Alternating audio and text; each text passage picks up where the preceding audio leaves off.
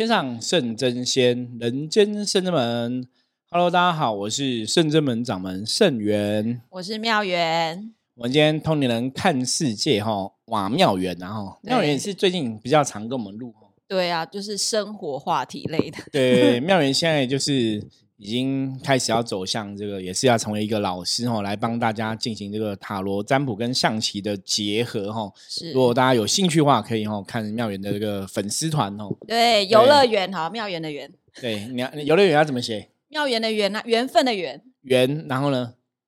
游乐园啊，游乐园。哦，前面就是游乐园的游乐嘛，哈。对对对对对。请上网 Google 游乐园哈，缘分的缘哈，那可以加入他的粉丝团哦，给他一些支持哦。那也是能够发心在大道路上哦，帮助大家，我觉得也是很好的一个缘分哦，就有如同他的名字一样，妙缘一样。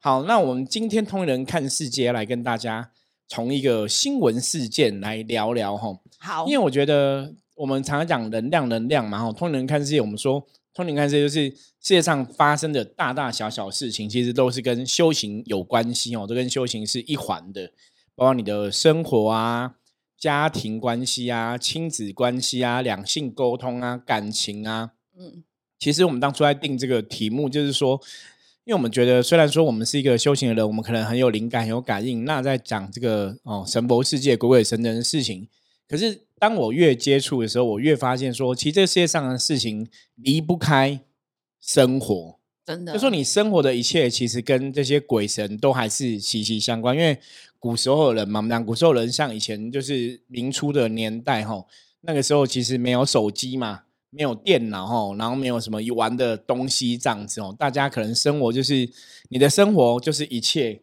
哦，你的。日常的食衣住行娱乐其实都在一起哦，所以生活跟家人的关系，跟这个左右邻居的关系啊，它其实就会是在人生当中修行很重要的一环这样子。对啊，因为嗯 修行就是时时刻刻。然后也因为跟人有一些互动，所以我们才会有一些学学习的到地方哈。因为跟人的互动，你才会去知道说，那这个事情我们这样讲对不对？会不会伤害到别人？我们跟人的互动关系是好的还是不好的哦？所以那种东西都息息相关。所以真的从生活的经历哈，从生活跟别人的互动，坦白讲也是修行的一环，也可以学到很多关的东西哦。所以为什么当初我们定这个题目叫“通灵人看世界”哦？我们真的觉得世界上发生。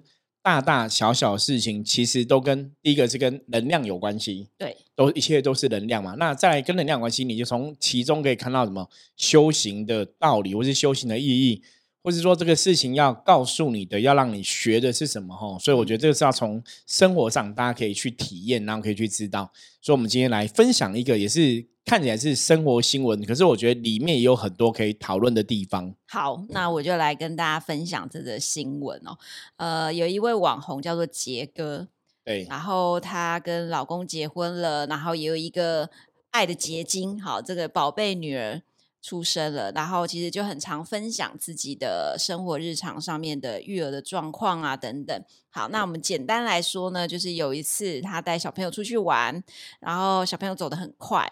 然后他室友跟他讲说：“哎，妹妹走慢一点，自己站起。如果跌倒的话，要自己站起来哦。”他讲了这句话。对，因为因为妹妹真的跌倒了，所以他就说：“你跌倒要自己站起来，这样子。”对，然后旁边的路人就会觉得说：“哎，这么狠心哦，你看那啦啊。”弄不要看姐哦，然后可能就会有这样子，就是说，哎，超级莫，他就觉得超级莫名其妙，就会有个声音出现呐，对，嗯，觉得你怎么这样子教小孩跌倒，小孩子跌倒受伤不敢过去抱他，还说啊，你们没跌倒，你要自己站起来，站起来哦，要靠自己哦。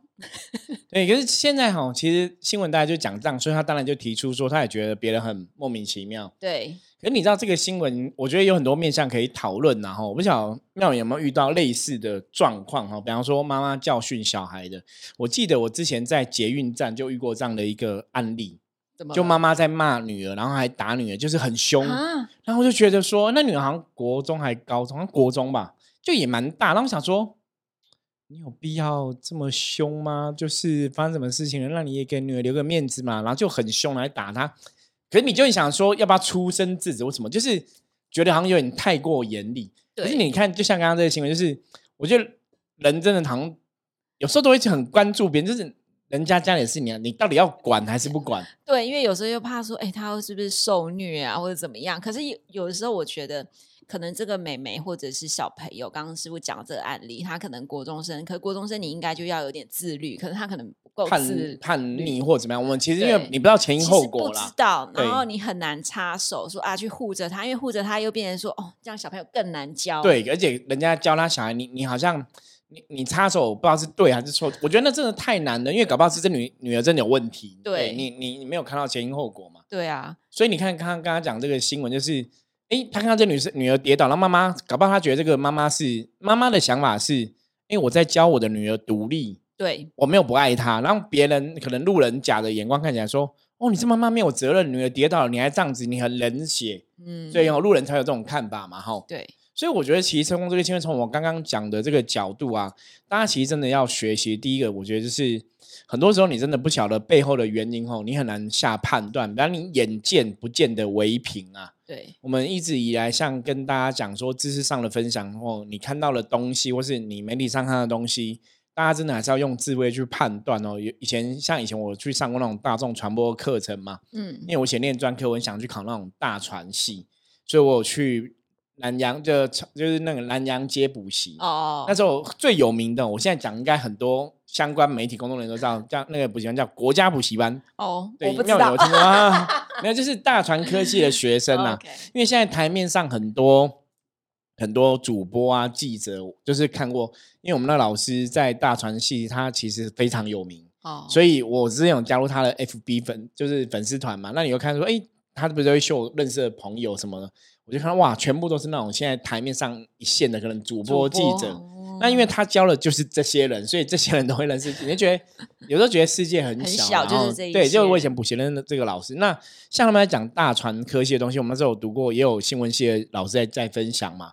他说新闻媒体哦，很多时候就是你现在看到的东西，只是记者想要你看到的东西。嗯，很多东西是你看不到的。就是他其实有时候写的东西，只是他想告诉你的。他以他的角度去看这件事情，但其实有时候可能不见得这么客观。没有错，所以他讲说，你你必须要有智慧去判断资讯啊。那我我当然觉得这很重要，就是每个人都要有智慧吧，哈。嗯你在看一个媒体的时候，看一个呈现东西要有智慧。